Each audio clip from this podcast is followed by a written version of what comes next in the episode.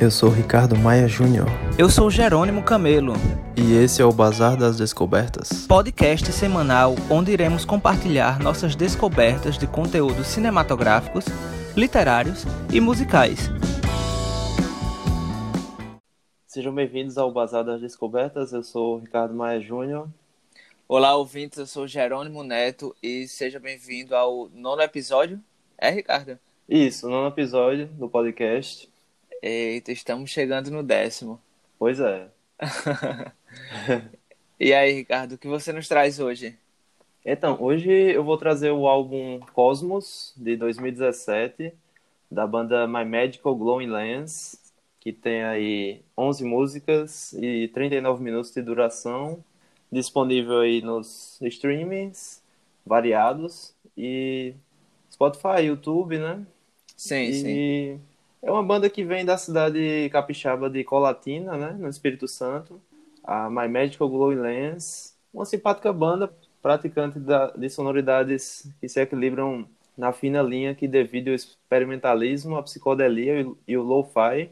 À frente do grupo, Gabriela Deptuski, que canta, toca guitarra, produz, grava e cuida do som. Eles trazem boas composições com vocais se alternando entre o português e o inglês. É um senso melódico bem construído, né? Tem uma certa doçura também as músicas. E o My Magical Glowing Lens é, é uma boa surpresa aí do, do ano de 2017 também, o, com esse álbum, né, Cosmos. E eu acho que aponta para um, um futuro promissor.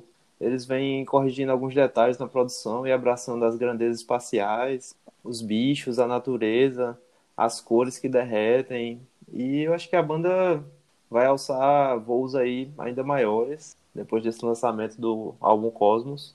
Que na verdade começou com um projeto solo, né, da Gabriela, que ela já participou de outras bandas e tal, mas devido a imprevistos e outros projetos dos integrantes né, das outras bandas, ela preferiu é, seguir esse projeto solo e aí foi com o tempo contratando né, os, os membros da banda e, e fazendo essa, essa evolução, né, essa, essa, essa junção, reunião. junção de músicos, né? Isso, isso. E permaneceram até hoje com esse lançamento apenas né, do álbum Cosmos que eu acho um álbum bem interessante. Ele, ele mistura aí uma psicodelia com lo-fi. Com lo-fi, como você e... falou, achei isso massa. Pois é, eu acho que você vai gostar bastante aí. Eu acho que o pessoal também que nos escuta. Você já tinha ouvido falar da banda? Nunca ouvi falar e me surpreendi por ser brasileiro. Porque... Pois é, e, e tá naquela nossa lista, né, de bandas do rock psicodélico atual. Sim, sim. E essa mistura com lo-fi achei interessante, porque pois acho é. Acho muito massa esse estilo de músicas lo-fi. É o nome do álbum, né? Cosmo, que por coincidência é o mesmo nome do último álbum do Cícero. Não ah, sei se você ah, conhece o Cícero. Entendi. Conheço, conheço. Conhece, né? E achei uma coincidência musical e cultural, assim. Pois é, e eles trabalham muito isso, essa coisa do espaço, né, da, das dimensões espaciais, do cosmos, né, da... Então não é uma coisa que fica só no nome, fica... Não, não na musicalidade também, não é isso? Pois é. Eu, inclusive, algumas faixas têm, têm o um nome, né? Assim, tem, tem uma faixa com o nome Sideral e ah, outras que, que remetem aí ao espaço sideral, né? E eles trabalham essa sonoridade, né? Meio é, psicodélica, espacial, assim, lo-fi. E trazendo também outras coisas como a natureza, os elementos da natureza, as cores. É bem interessante. Eu acho que é um, um projeto massa essa banda e tenho tudo aí para mostrar novos projetos de álbuns, né, e músicas. Sim, é um álbum que vou escutar o quanto antes. E é recente, né? De isso, 2017, 2017. é isso? Isso, é, 2017. É, três anos de atrás. é. é. Interessante, Ricardo. Não conhecia e vou escutar o quanto antes. Pois é, escute a... aí, acho que você vai aproveitar. Não, com certeza vou gostar. Essa mistura de psicodelia com lo-fi isso me interessou bastante. E a minha indicação, Ricardo, hoje é o álbum Clara Crocodilo, do Arrigo Barnabé, de 1980. O Arrigo Barnabé, que é um artista brasileiro na área da, de música experimental, né, e foi descoberto através desse álbum, o Clara Crocodilo, que, lógico, obviamente, foi o primeiro de sua carreira. Arrigo Barnabé, que ele, é, ele também é ator e escritor, visto que em 2019, lançou o seu primeiro livro, que é uma autobiografia denominado por No Fim da Infância. Mas sobre o álbum em questão, no caso Clara Crocodilo, foi lançado em 1980, como falei, e na época ele foi considerado a maior novidade surgida na música brasileira desde, o, desde a Tropicália, né? A época do, da descoberta do tropicalismo ali. E o artista é conhecido por misturar elementos oriundos de música erudita do século XX com letras sobre a vida na sociedade. E realmente, assim, como assim como o álbum No Subreino dos Metazoários do Marconi Notário, que ele te transporta para Caatinga, que inclusive esse álbum eu falei aqui em alguns episódios atrás, ele tem esse poder de transportar para Caatinga, né? Esse aqui que estou falando hoje, o Clara Crocodilo, ele te remete a uma atmosfera assim caótica presente nas grandes metrópoles, tendo como um, uma inspiração aí e foco, né, na contracultura marginal paulista. E ele é considerado pelo próprio Arrigo Barnabé o seu trabalho musical mais consistente, sabe? E contém assim no meio deles, no meio das faixas, né, textos poéticos que são assumidamente influenciados pelas histórias em quadrinhos, sobreposto aí por uma grande porção de psicodelia inspirado em ambientes urbanos. Como falei, o, o álbum tem muito essa pegada. E em 2017, Clara Crocodilo entrou na lista dos 100 maiores discos da música brasileira, feita pela revista Rolling Stones.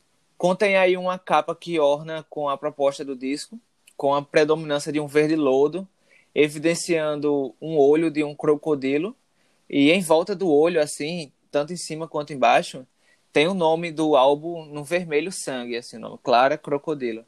Tudo com estética que me lembrou muito, assim, os filmes slashes americanos da década de 80. Você tá ligado, né, Ricardo? Nos Tô ligado.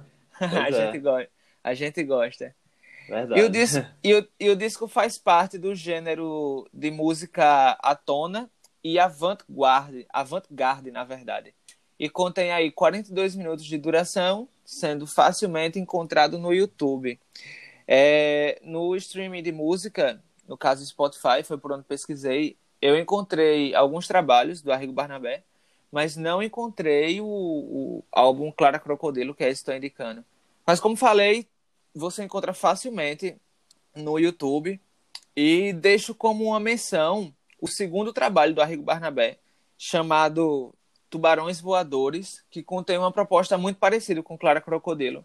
E esse álbum também é encontrado no YouTube com facilidade. É um álbum. Na verdade, esses dois álbuns têm capas assim bem interessantes. Eu tentei assim falar com detalhe como é a capa do Clara Crocodilo, mas a, a capa de Tubarões Voadores, que é essa menção que estou deixando, me chama mais atenção, porque é, é, como se fosse um tubarão caindo de um prédio, assim. Ele tá de costa, para quem tá olhando a capa, e no fundo dele tem o prédio. É como se ele estivesse caindo e olhando em direção ao prédio. É bem massa. Verdade, sabe? muito massa. É, já conhecia o, o, tanto Claro Crocodilo quanto Tubarões Voadores? Sim, sim, conheço os dois. Eu andei escutando aí por um bom tempo e são álbuns bem diferenciados, né? Uma música bastante experimental e eu, eu curto muito esse trabalho. É uma loucura, né? Assim, bem comum, né? A pois construção é, dele. É. Essa mistura musical. de música caótica, música erudita, música. É, esses Não é? textos é? que, que remetem a esse lado caótico, né? Do, da urbanização, podemos pois dizer. É, pois é. E, e, a melodia vindo, né? E ele, ele falando os textos e performando ali, né? Eu acho muito massa. Essa, é. essa, essa atmosfera do álbum. Eu acho dois álbuns assim bem incomuns mesmo para quem está querendo conhecer algo novo. Pois é. É, um, pois é. é, uma boa proposta aí. E qual é a sua outra indicação? Eu já sei que é um filme. pois é. E é. vamos conversar sobre isso que já já eu falo do meu também. Tudo certo. Então, o meu filme é o Matador de Ratos, de 2013 do gênero ficção. É um curta-metragem, né? Que tem a direção e roteiro de Arthur Lins. É um filme paraibano, né? Vamos destacar aqui. Que massa! E, pois é, e tá disponível aí no YouTube, exclusivamente. Eu só encontrei no YouTube, no canal Cinema Paraibano, que eu indico bastante também, que tem vários outros curta-metragens paraibanos, né? Feitos aqui. E o Matador de Ratos tem uma duração de 32 minutos e fala sobre os ratos que saem do, dos esgotos. Um novo veneno chega ao mercado, o Ratox CH7. E aí, no grande elenco, encabeçado por Servilho de Holanda, que é o personagem principal, temos nomes como Nanego Lira, Daniel Araújo, Buda Lira e Omar Brito, dentre outros, né? Vários outros coadjuvantes. Sim. E segundo Arthur Lins, o filme é intenso e centrado no personagem perturbado. É um filme muito difícil, pois está no limiar entre o horror e o ridículo. Além de algumas referências pontuais, dois cineastas que me interessam muito foram fundamentais para a concepção do filme: o David Cronenberg e o John Carpenter, explica Arthur Lins. E essa proposta do terror psicológico e gore, né, termo usado para o cinema violento e sangrento, não é novidade na filmografia do diretor, que também fez o filme Boi da Cara Preta, co-dirigido por Eli Marques.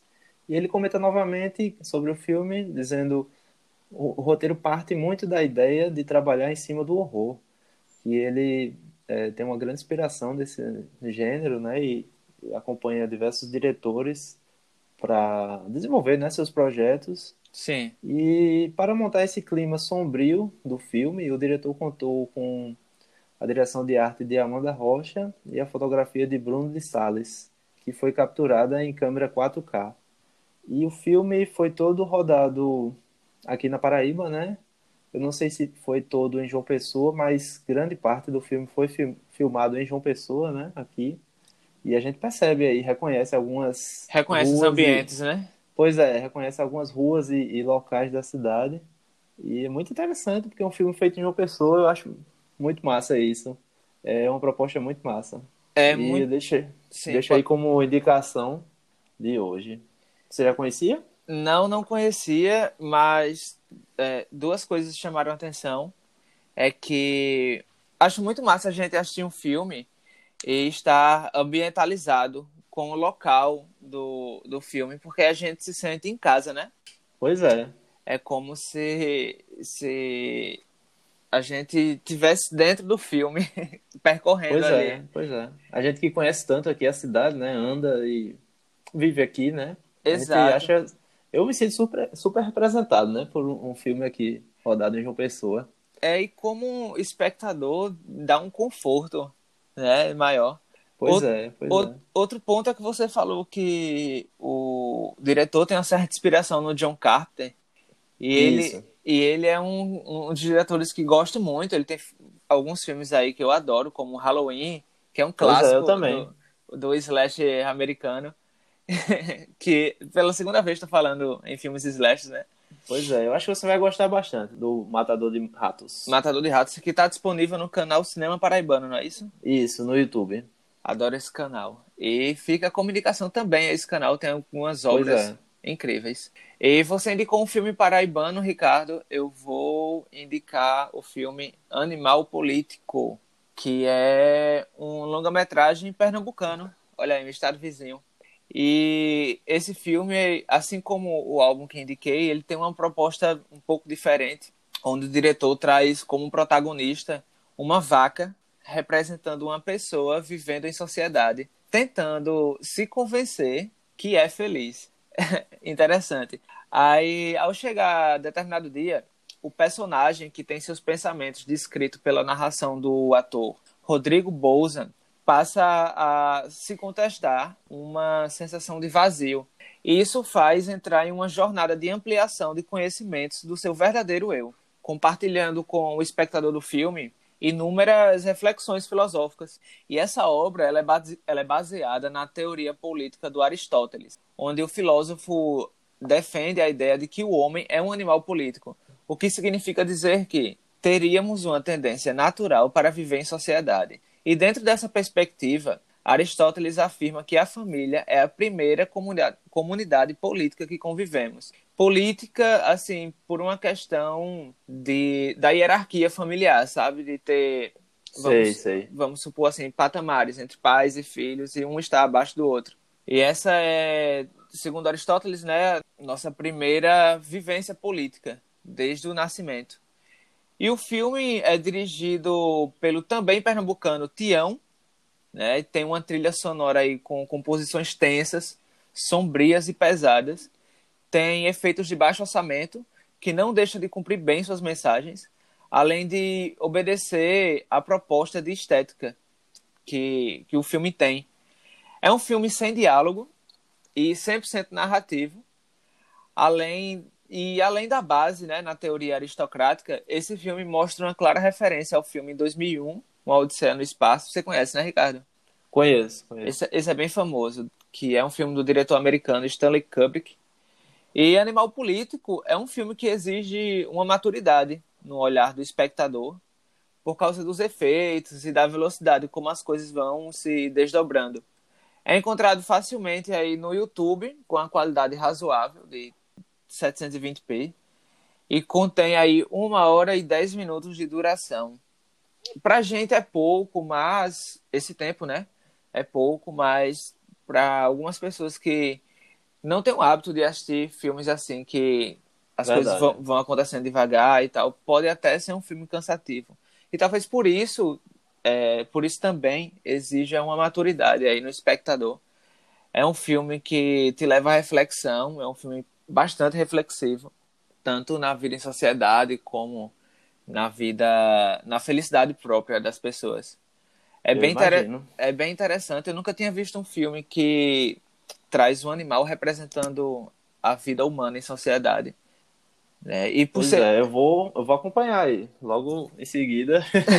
Já tinha assistido? Achei muito boa. Não, não tinha assistido. É, ele é encontrado no YouTube, você digita lá Animal Político e já aparece. Muito massa. Muito, muito interessante a proposta desse filme. Sim, uma coisa que eu esqueci de ressaltar, você até comentou sobre o seu filme, que é a trilha sonora tensa, né, e, e sombria, assim, é, que o, o, meu também, o Matador de Ratos também possui essa, essa atmosfera sombria, assim, essa coisa tensa, né, do, do terror psicológico. Eu esqueci de comentar isso, aí lembrei quando você falou. Pois é, é interessante o quanto a trilha sonora é, influencia na proposta do filme, né? Pois é, ela ambienta, né, a cena, ela dá o, o clima, né? Completamente. E infelizmente é, é, pouco percebido pelas pessoas, pelos espectadores. Pois é. Pois e é. é uma coisa de tamanha importância. E, Verdade. Ricardo, esse filme que você indicou também não conhecia, vou assistir hoje. O Caçador de Ratos, é isso? É o Matador de Ratos. O Matador de Ratos, foi mal. E é isso, né? Acho que são essas indicações. Eu indiquei isso. o álbum Clara Crocodilo, de 1980, do artista Arrigo Barnabé, e o filme Animal Político, do Tião, uma obra aí pernambucana de 2016. Muito massa. E eu fui de Cosmos, né? 2017, da banda My Magical Glowing Lens e O Matador de Ratos, do Arthur Lins, de 2013. Que, como você falou, tem aí no elenco o Buda Lira, né? Que é um Isso, cara... Buda Lira, Nanego Lira, que é... e o Servilho de Holanda, né? que é o personagem principal. Pois é, que são pessoas bastante conhecidas aqui. No... Pois é, e creio que a maioria são justamente atores paraibanos, né? Como eu pude pesquisar aí, a maioria Sim. do elenco também é paraibano, né? Sim, são, são nomes aí bastante conhecidos no teatro é. e no cinema paraibano. Verdade. Então é isso, Ricardo. Essa foi a nossa nona edição do Bazar das Descobertas. Pois é. é com voltaremos. Boas indicações aí. Com boas indicações, como sempre, né? É. voltaremos na próxima sexta, não é isso? Isso. Novamente com indicações das nossas descobertas. Muito obrigado aí por por nos ouvirem. E espero que todos tenham uma boa semana. Um bom final de semana, na verdade. E começo de semana também. Pois é. Valeu aí pelas indicações e um abraço a todos. Valeu, Ricardo. Um abraço. Até semana que vem. Tchau, tchau. Valeu. Até semana que vem.